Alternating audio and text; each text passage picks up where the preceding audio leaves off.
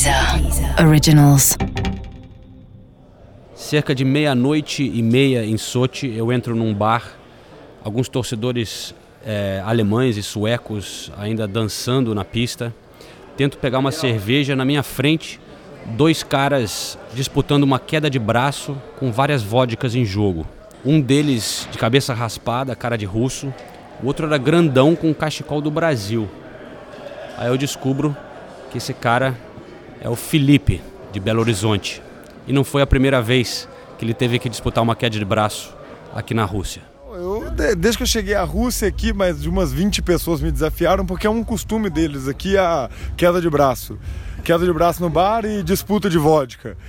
E faz duas semanas, três semanas que eu tô deixando todo russo ganhar. Já deixei russo ganhar, deixei ele ganhar tanto que a mulher dele veio e me desafiou também. Deixei a mulher dele ganhar. Se ele trouxesse a avó dele, eu deixava a babusca dele, eu deixava ele ganhar. Mas você é um cara grande, velho. Por que, que você tá deixando os caras ganhar? Me, me recomendaram que era uma regra de ah. cavalheirismo aqui da Rússia. Não não desafiar os russos, seja na vodka, no shot de vodka, seja na queda de braço.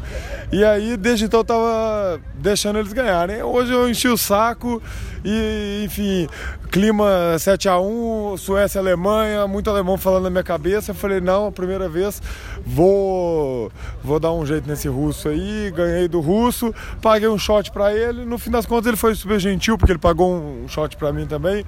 Então, foi tudo bem, brasileiro foi, e russo. Tudo foi tranquilo ganhar do cara, então? Não foi tranquilo, tive que treinar, tive que me esforçar. Ah, sim, mas depois mas, você ganhou. Mas ganhei, foi tranquilo, foi tranquilo, ganhou bem.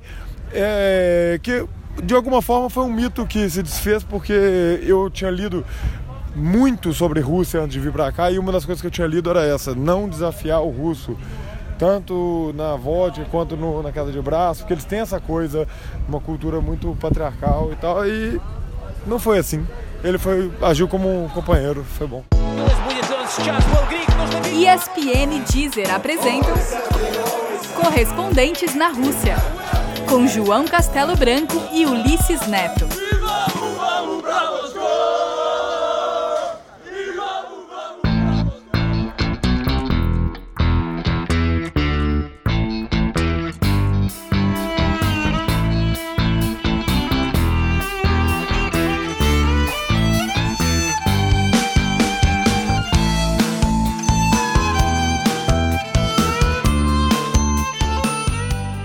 Esse áudio que a gente escutou do Felipe aqui na Rússia é um dos vários exemplos que a gente está tendo de experiências de pessoas na Copa do Mundo que, para mim, está transformando essa Copa do Mundo sensacional para quem está aqui. É, para quem está assistindo também, jogos emocionantes. Mas eu acho importante a gente dizer, a gente vai falar bastante também da seleção brasileira, dos jogos nesse episódio, mas de passar o registro de quem está aqui. Nesse momento estou ao lado do Gustavo Hoffman, Ulisses Neto, aqui num hotel onde tem torcedores australianos já chegando para o próximo jogo. É, que, que, o clima. Fala dos peruanos também, tem peruano ali atrás. Verdade, muito peruano. Mas é que o, o clima na Rússia está muito legal, cara. E é, a gente tinha um certo temor, eu acho que todos que vinham para a Copa, eu conversava com pessoas, torcedores, jornalistas, todo mundo falava, estou indo para a Rússia com certo pé atrás, sem saber o que esperar. A gente tem uma imagem um pouco negativa da Rússia. Mas se você conversa, quero saber de vocês dois. Vocês já falaram com alguém aqui na Copa que está tendo uma experiência ruim, que está tendo, que não está se divertindo? Fora, claro, pô, a dificuldade às vezes com não falar o idioma, que aí é o nosso problema, que a gente não fala o idioma deles. É, mas alguém tem algum, teve problemas sérios, briga, é, algum, sei lá, o que, que vocês acham? Fato, não tem, não tem, viu? não tem. Assim, a experiência tem sido incrível, a quantidade de histórias que a gente está juntando, dá para escrever um livro cada um, é impressionante. Os russos estão recebendo bem demais os torcedores, bem demais. A gente, ó, poxa, eu já, a gente já para Rostov, São Petersburgo, é, já passei por Moscou, aqui em Sochi. Eu não tenho um, uma queixa para fazer. Eu acho que tem sido tudo sensacional. Os russos são atenciosos, são educados, eles querem é, é, é, mostrar um país diferente. Eu percebo muito isso. Percebi muito isso em Rostov e aqui em Sochi também, né? Porque são cidades menores, né? São Petersburgo, Moscou, são, são cap, capitais. Capital é Moscou, lógico, mas, mas São Petersburgo é antiga capital também, né? Aí, aí eu acho que são cidades mais cosmopolitas, mas nessas cidades menores eu sinto muito isso, esse calor humano de verdade, sabe? O pessoal querendo falar sobre a cidade, mostrar. Eles ficam preocupados é, em, em, saber a nossa opinião sobre a cidade. Isso tem sido sensacional. Também não tenho nenhuma queixa para fazer, de maneira alguma, só elogio. Fernando Caetano, da Fox, passando por aqui. Por acaso, beleza? Tudo bem, João? Tudo bem, Hoffman, Ulisses? Prazer falar contigo, com vocês. Em três palavras, Caetano, o que, que você está achando da Rússia? O que, que você está sentindo da sua experiência aqui? Estou achando um país incrível, com um povo muito acolhedor e acho que está superando as expectativas de todo mundo. Olha aí, a gente estava falando exatamente sobre isso, não avisei o Caetano sobre o que a gente estava conversando e ele apenas confirma o que a gente estava falando. Ulisses. Não, é espetacular mesmo, tá sensacional. Todo, tudo, todos os dias aqui foram muito bons. E já que o João falou de problemas graves, a gente tem dois, eu tenho dois casos para citar aqui de gente que teve problema. O Calas, né, que teve uma labirintite forte, uma crise de labirintite, foi num hospital público aqui da Rússia e pelo que ele narrou foi espetacular o atendimento, né? Ficou até em quarto privativo aqui, o, a situação foi, foi super bem atendida e já está recuperado. Então esse é um caso. Imagina você está numa viagem dessa, sofre um mal-estar forte como o do Calaz e é bem atendido no hospital, não tem problema nenhum. Só disse que não conseguiu se comunicar muito bem com os médicos, mas foi, mas foi medicado e tal, já está legal. E o outro, o Nilson César, que é o narrador da Jovem Pan, perdeu aquele papelzinho de imigração. Disse que em todos os lugares que ele chegava, assim, foi os caras, meu, pelo amor de Deus, tem que resolver isso, tem que resolver isso. Ele foi numa delegacia lá em Moscou, mandaram ele para o centro de imigração, falou que em duas horas estava resolvido com papel. No... Falou, tiraram, digi... tiraram a, a impressões digitais de todos os dedos, fotografaram tudo, uma burocracia ímpar, mas resolveram. Sabe, assim, os problemas que existem envolvendo pessoas na Copa do Mundo é, são, na verdade, com estrangeiros. Então a gente teve, eu não sei, assim, eu não, eu, eu não tô falando que os, os casos que eu vou citar, não tô falando que são os únicos, são os que eu sei porque a gente na cobertura, na, na, loucura que é uma cobertura de seleção brasileira, acaba não sabendo de tudo que está acontecendo na Copa do Mundo. Mas houve o caso dos brasileiros com a jornalista russa. É, houve o caso de um brasileiro com um torcedor adolescente, também com piada homofóbica, com brincadeira e com idiotice homofóbica. É, brigas, né? Brigas. Os, Argentina, isso, os argentinos. Eu vi uma briga brasileiro com suíço, eu captei, tá no meu Instagram. Teve a Argentina e Croácia. Não vi até agora briga envolvendo os russos.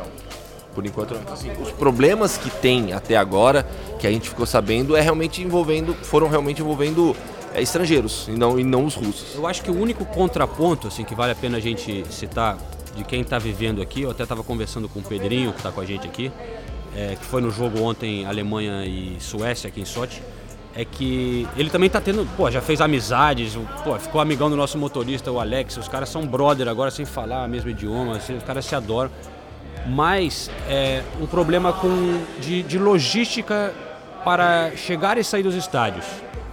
É, isso é uma coisa que eu acho que é um problema. É outra coisa, né? A gente está falando da, do, dos russos, que está sendo legal pra caramba, mas essa parte de, por exemplo, você sair do estádio. Ele falou que ontem não tinha nenhum transporte público.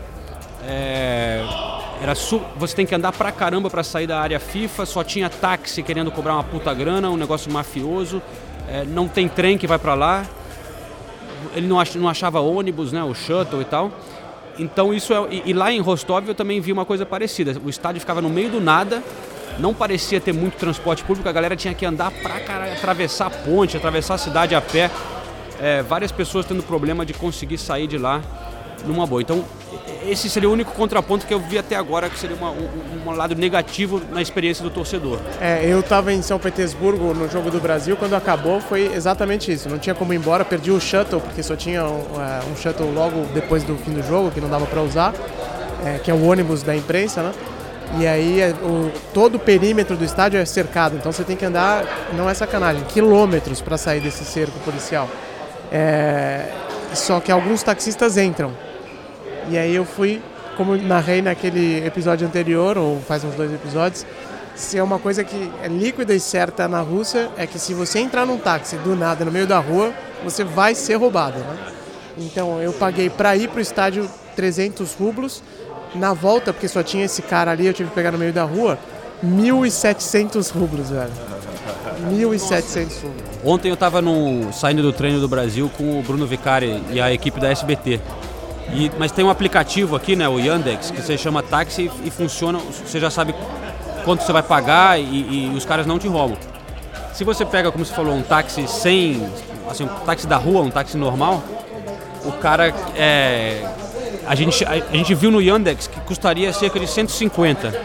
Chegou na porta do hotel, o cara queria cobrar 500 pro produtor do Bruno.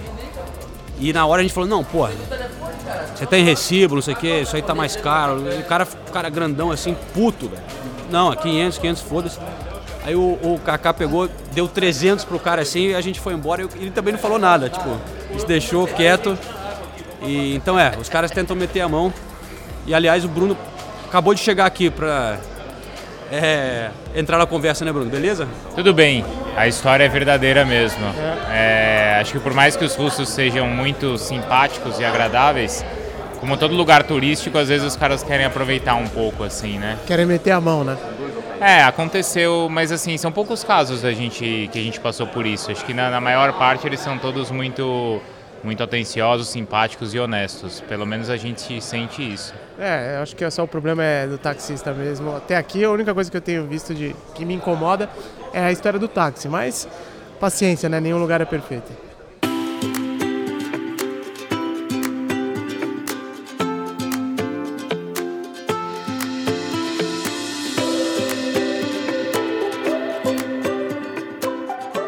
Agora, o que é esse celular com uma bolinha aí em cima, meu?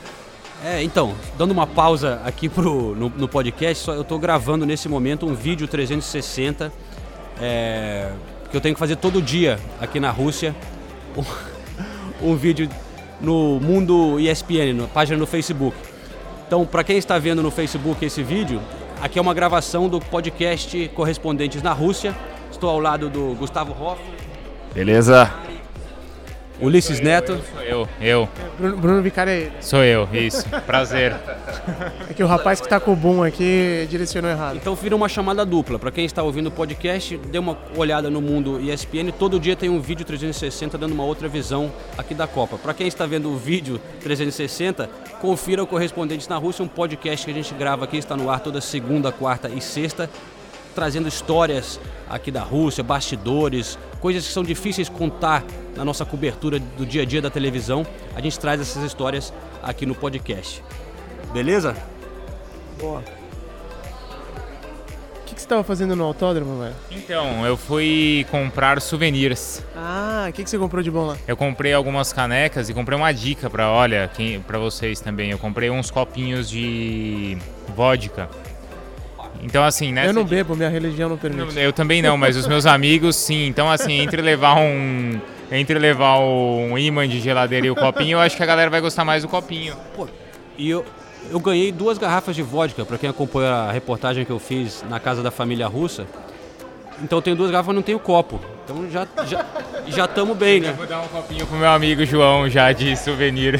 Que beleza. Festa lá no meu quarto hoje à noite, então. O Bruno traz o copo, eu levo a vodka caseira do do Andre. Do Andre. Mas é assim, tem lá dentro do autódromo, tem um museu muito grande, eu não fui no museu, mas tem um museu e tem uma lojinha que é legal, tem várias coisas e os preços não são caros não, dá pra comprar algumas coisas legais. Eu sou bom nessa corrida, nesse, nesse, nessa pista aí, velho. No, no Playstation eu sou, é a, é a pista que eu performo melhor, velho. Sabe que assim, a gente veio em dezembro do ano passado aqui fazer algumas matérias especiais. Até falei, falei com o Bruno isso. É, o, o, Parque Olímpico é espetacular. É coisa de, de louco, assim, porque você tem uma reunião esportiva ali, né? Aconteceu uma Olimpíada de Inverno ali, você tem o estádio, você tem o ginásio, tudo isso de frente para o mar, você tem um parque de diversões espetacular, montaram, criaram um autódromo de Fórmula 1 no meio. Então, assim, é, é espetacular. O problema é o custo de tudo isso. É a mão pesada do governo, é, o quanto foi gasto, quanto foi desviado. para se fazer tudo isso, para transformar Sochi em uma pérola realmente, né? Uma pérola do Mar Negro. Mas quando você conversa com, a, com os jornalistas russos e, e mais investigativos, com os jornalistas estrangeiros que cobrem a Rússia, a gente sabe o, o, o preço de tudo isso. E nós brasileiros conhecemos bem essa realidade. E um cara que cutucava e investigava isso morreu é, aqui na Rússia. Um, o nome dele agora eu esqueci, mas teve um jornalista famoso aqui que era criticava esse tipo de coisa, investigava esse, esse tipo de corrupção e o cara morreu em circunstâncias no mínimo suspeitas, vai. Mas enfim, Rafa, você estava lá no estádio ontem à noite, a gente está gravando agora, é, que dia hoje? Domingo? O jogo foi sábado. Que jogo, né, velho? No estádio Fish. É. Jogo Alemanha e Suécia, é. que todo mundo achava, pelo menos no intervalo, que a Suécia ia conseguir aprontar ali em cima. É, ontem eu, eu fui dormir quase 5 da manhã, porque eu vou contar toda a história do pós-jogo também. Teve deu trabalho pós-jogo lá com chuva e tal. Mas assim, eu cheguei no meu quarto, deitei. Você acha que eu dormia? Eu tava, eu tava, sabe, com uma adrenalina, com aquela sensação de falar, caramba, olha o jogo que eu vi que eu não conseguia dormir. Eu não juro, eu demorei muito para dormir. Porque assim, foram 48 horas em que eu dormi umas 7, 8 no máximo, no máximo. É, São Petersburgo, Moscou, Sochi. Brasil, Costa Rica, Alemanha, Suécia. Felipe Coutinho, Tony Kroos. Dois jogos decididos nos acréscimos. Meu, arrepia só de lembrar tudo isso. Copa do Mundo é um negócio maravilhoso. Então foram dois dias com dois jogos absurdos. Esse Alemanha e Suécia foi um espetáculo de partida com muitas mudanças durante o jogo, com polêmica, um pênalti no marcado para a Suécia. A Suécia dando uma aula de como defender e fazer a transição defesa-ataque no primeiro tempo é, espetacular. Uma, uma objetividade, uma precisão sueca assustadora no primeiro tempo, com a Alemanha massacrando nos primeiros cinco minutos. Aí os alemães voltam para o segundo tempo com uma outra postura, pressionam a Suécia do início ao fim. Teve o lance assustador do Rude quebrando o nariz. É, e, aí, e aí aquele final extraordinário com o gol do Tony Kroos, que tinha falhado no gol da Suécia. Tony Kroos que nunca erra passe, e até o Joaquim Löw falou na coletiva. Normalmente, o, o, normal do Tony Kroos é 100% de aproveitamento nos passes. Ele errou um passe e deu gol para a Suécia. Aí ele vai e faz aquilo no final. Foi espetacular. E a torcida sueca também surpreendeu, né, cara? Eu vi aqui na cidade tava. Pô, parecia um mar amarelo, mulheres, homens, pintados, né? Meu Deus do céu.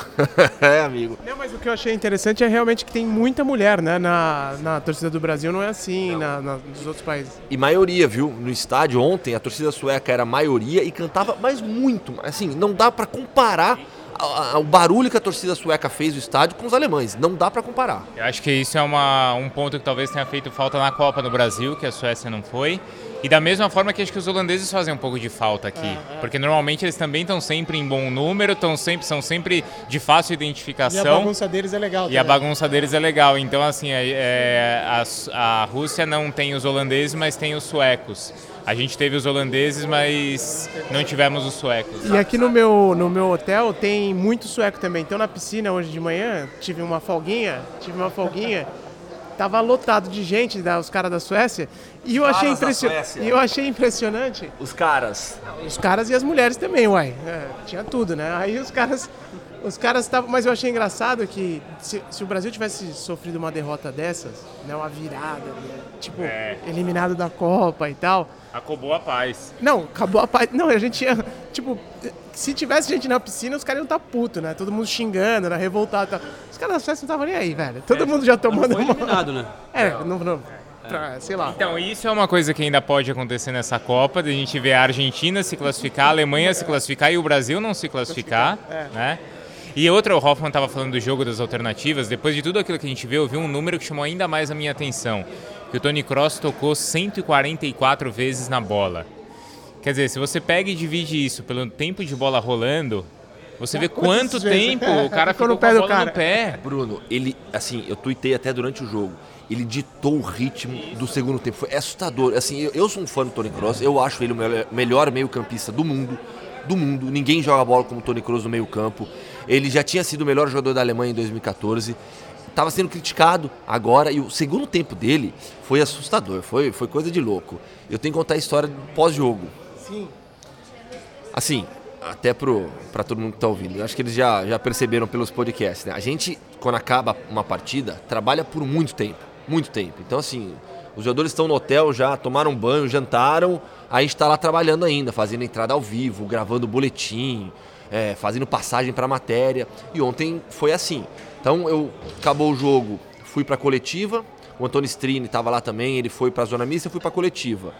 Tive chance até de perguntar para o Joachim Love sobre um possível confronto Brasil e, e, Alemanha. Ele disse que não é hora de pensar nisso ainda. Perguntei para o Marco Reus depois também, na coletiva, sobre o equilíbrio da Copa do Mundo, como as favoritas têm, têm tropeçado. Ele falou que hoje em dia, com muita paixão, com vontade, os, os times menores têm conseguido igualar. E aí a gente saiu do estádio. E aí começou a chover. A gente arranjou um abrigo lá numa uma região ali perto do estádio com vários food trucks, algumas tendas, estava rolando algumas festas da, da, torcida. Aí eu e o Tonhão a gente fez as entradas ao vivo lá, gravamos os boletins lá. A hora que a gente acabou de gravar tudo isso, começou a cair um mundo em Sochi. Mas foi uma tempestade que, assim, nas tendas onde a gente estava, não tinha onde se esconder. Aqui eu... alagou tudo, aqui em volta alagou. Parecia Brasil. Então, vamos lá. Eu voltei, eu voltei pra, pra, pro hotel com minha calça encharcada por causa da chuva, né? E aí, isso já era três da manhã, né? Hora que diminuiu a chuva, a gente falou, bom, dá pra ir embora. A gente foi pro carro tal, pegou a estrada de Adler pra Sochi, porque o Parque, o Parque Olímpico fica em Adler. Exatamente isso, tudo alagado, estrada parada, bloqueada. A gente ficou uma meia hora parado lá na estrada cheio de água, não tinha como passar. Aí por isso que eu cheguei quase 4 horas da manhã em casa, em casa eu, no, no hotel. Caraca, que loucura. Ah, então por isso vocês demoraram. É... Aqui também ela bloqueou um monte de rua e tal, mas eu não imaginava que na estrada tivesse tido esse problema.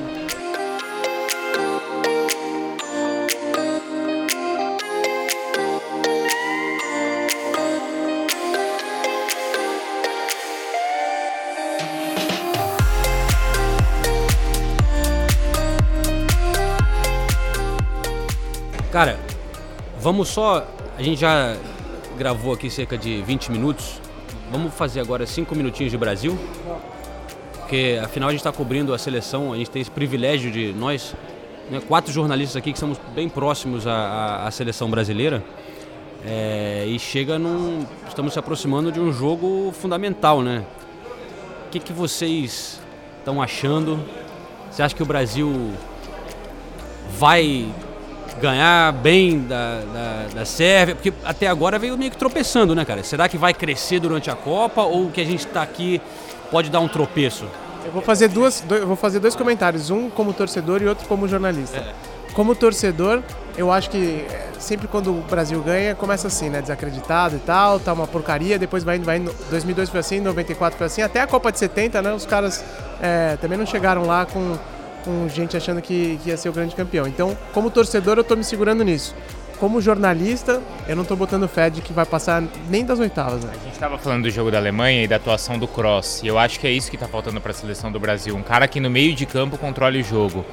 Não vi ainda isso do Paulinho nessa Copa e também não sei se a gente pode esperar isso do Casimiro, mas eu acho que ali no meio de campo ainda está faltando esse controle. É verdade que nos dois primeiros jogos a gente destacou muito o Felipe Coutinho, mas ainda não é aquele cara, é o cara que foi decisivo, mas não acho que é o cara que controla o jogo.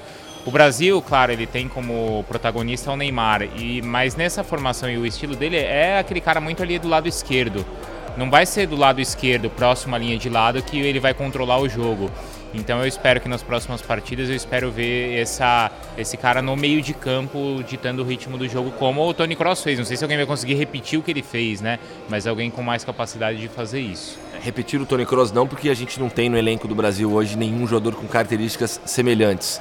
Se o Thiago tivesse optado por defender a seleção brasileira, o Thiago seria esse jogador com certeza. O Thiago seria titular do Brasil nessa Copa do Mundo, não tenho dúvida. Mas com o que temos em mão, com o que a seleção brasileira tem em mãos, tem sido a minha principal crítica ao meio-campo do Brasil. Né? O Casemiro no último jogo errou 14 na passes. É reserva, né?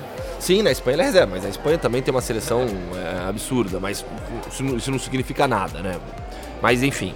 É, o meio-campo tem sido a minha principal crítica. Casemiro errou muitos passes no último jogo. Paulinho não tem tem mostrado a efetividade necessária para ser aquele jogador de chegada na grande área, aquele meio-campista de chegada na grande área. Então, como o William teve uma queda de rendimento, eu tenho apostado que a gente deve ter uma mudança na equipe e se o Tite optar por sacar o William, não vou me surpreender se o Renato Augusto entrar nessa formação de meio campo, repetindo a formação das eliminatórias e o Coutinho sendo deslocado para o lado direito e flutuando como um meia central quando o time ataca. Não vou me surpreender. Mas a única coisa que me parece estar funcionando a contente é o Coutinho é, jogando onde ele está. Mexer ali a posição dele não pode desequilibrar? Não acho, porque o Coutinho nas eliminatórias jogava pela direita, é, ele faz a função pelo lado esquerdo também. Ele, ele funciona ali sendo um meia central, fazendo essa função na direita, ele vai flutuar para dentro também, abrindo o corredor para a passagem do Fagner. Eu não acho absurda essa ideia, não acho. Só que assim, a gente vai entender nos próximos treinos do Tite o que, que ele realmente pensa, porque há um problema no meio campo. Eu não acho que uma simples alteração do Paulinho pelo Fred vai resolver. Eu acho que o jogador que pode dar um equilíbrio maior para o meio campo, já recuperado de, de, dos problemas que teve, é o Renato Augusto. E o Tite gosta muito dele. Colocou o Renato no primeiro jogo. Por isso eu digo, eu não vou me surpreender se isso acontecer. Óbvio que a, e eu quero dar sobre a Sérvia. Jogo duro, jogo chato. É 1 a 0 pro Brasil. Jogo complicadíssimo. A Sérvia é um time forte, tecnicamente, fisicamente. Até esse meu palpite, é palpite, não é opinião, não é, não é informação. Pelo Renato, é um pouco pela questão física. O Renato é alto, a Sérvia tem jogadores altos. Matic, Kolarov, Ivanovic, então, é, essa questão física do jogo contra a Sérvia, eu acho que vai pesar demais na decisão pela escalação. Vai ser jogo chato, jogo duro.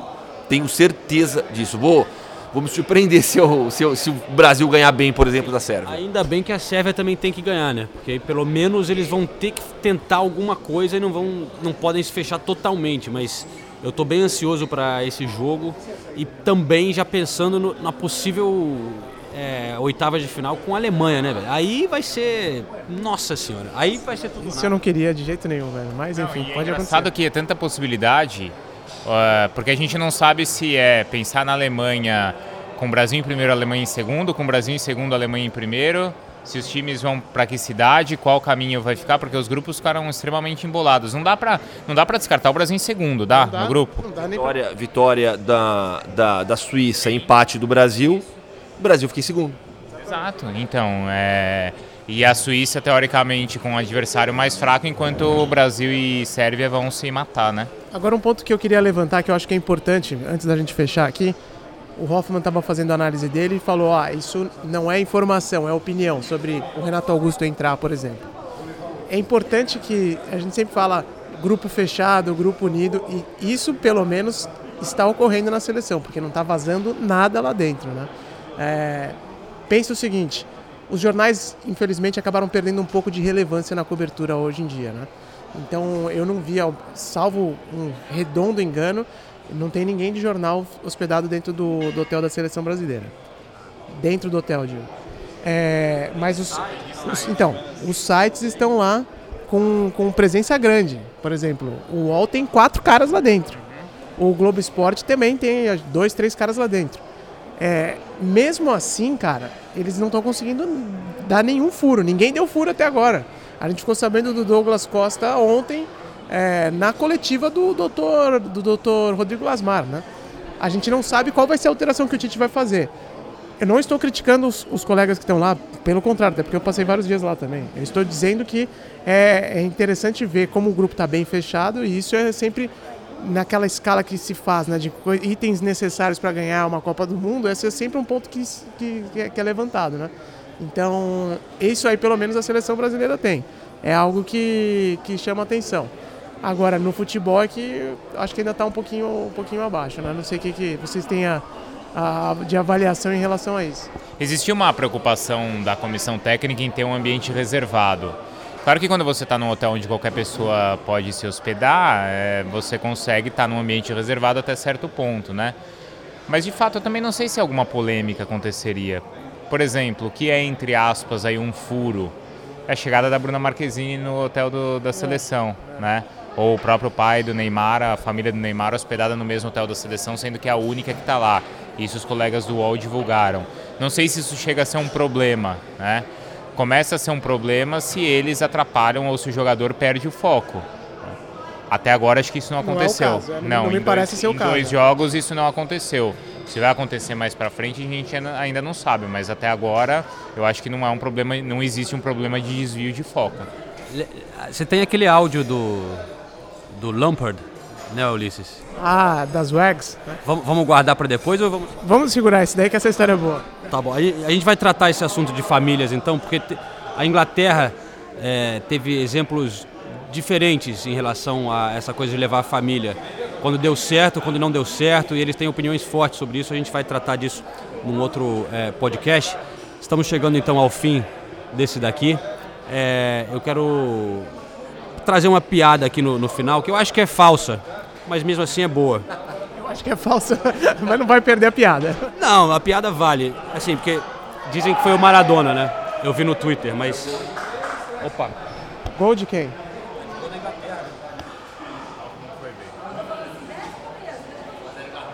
Vai, gol da Inglaterra 1x0. A gente tá aqui no hotel, sentado de costas pra televisão. Vai vendo, né? O João não tá nem aí pro país que o acolheu tão bem, que deu até um passaporte pra ele. Passaporte não é tão bem visto aqui na Rússia, mas cai bem em outras situações. Tô trabalhando, eu queria estar vendo o jogo, cara. Estamos aqui gravando. Mas a piada é o seguinte: um jornalista russo perguntou pro Maradona se o time de 86 teria ganho da Islândia. É, ele falou sim, com certeza, de 1 a 0. Aí ele fala, pô, mas só 1 a 0, cara? Eu falei, é que agora todos já estamos cerca de 60 anos, velho. É uma baita piada, é uma baita piada. Mas não é verdade essa, essa história? Então, não sei. Eu acho que é fake, mas tem, tem a, pi- tem a Eu não sei se é verdade, porque eu, eu ouvi a mesma piada, só que com o Pelé como personagem. Então eu não sei se é real. Por isso que eu acho que pode ser fake, mas assim, encaixa melhor com o Maradona do que Pelé, né? O Maradona diria uma coisa assim. O Maradona diria, não imagino o Pelé falando algo assim, mas eu percebi. Seria uma fake piada? Uma fake piada, exatamente. Na era das fake news é uma fake piada. Então, Não, a piada é verdadeira, né? Eu, eu errei. É que não é verdade, então, né? Não é uma história real, mas é uma boa piada. Então é isso, pessoal. Vamos agora lá pro CT da seleção, porque daqui a pouco tem treino. Ah, não sei se o Tite vai dar alguma indicação de como ele vai mexer no time pro próximo jogo. Hoje é, hoje é domingo, a- a- na verdade é o último treino aberto antes da viagem. Então às vezes ele dá uma dica ou não, né? É. É que eu acho que ele não vai dar essa colher de chá durante a Copa, não. Nas eliminatórias ele dava, né? Ou, ou nesse treino ou no treino da véspera. Talvez na véspera ele indique o time. Hoje acho que não. Antes de encerrar, puxar a sardinha pro meu lado, só eu não faria isso em outros meios de comunicação, mas só como a galera que escuta o podcast é parceiro nosso, acompanha nosso trabalho há muito tempo, e quem escutou até agora, até o fim, aí o cara é. Os caras estão fechados com a gente mesmo, né? Porque né, não é qualquer um que chega até o fim. né? Então, só para dizer que a galera do- que acompanha o trabalho do podcast, eu recebi uma indicação aqui pro prêmio Comunique-se de. Merecido. Muito obrigado. De cor- correspondente internacional. Então a galera que curte aqui o trabalho e quiser dar uma moral, votos abertos ao público, puxar a sardinha pro meu lado, porque pro bem ou pro mal dá uma moralzinha, né? Se, se pintar um prêmio aí, cai bem pro futuro. É lá, eu acho que a premiação é em São Paulo, no Rio. Será que eles vão te pagar o rolê pra ir até lá, velho? Aí você, me- você precisa de um acompanhante pra registrar esse momento. Você fala, o Ulisses vai comigo. Ah, não vou ganhar que tem nego da Globo lá, o caralho, mas se ganhar eu vou, vai Ulisses, eu levo, levo um acompanhante. Eu penso no seu caso. A gente grava um podcast no caminho. Ó, vai ser massa pra caramba. É isso aí. Então vamos lá pro CT da seleção agora, que daqui do hotel de onde a gente fala dá uns 5, 10 minutos. E o João tem uma nave toda iluminada por dentro. O João e o Hoffman tem um carrão aí que vai fazer às vezes de, de, de nosso shuttle entre o hotel dos parentes da seleção e o CT do, do Brasil. Podemos, podemos terminar com o áudio? O áudio que a gente colocou ontem na para voltar.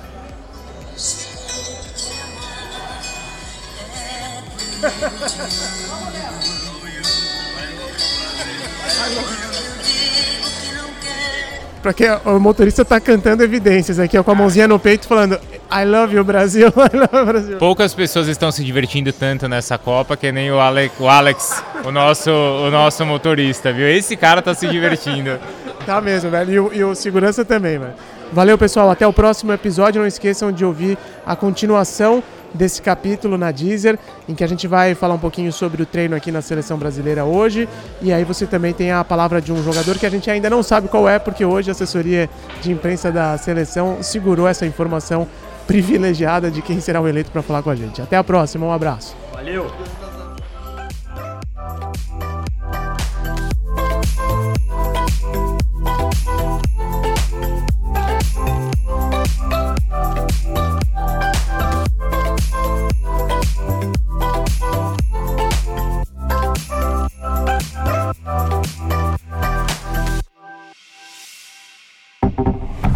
Deezer. Originals.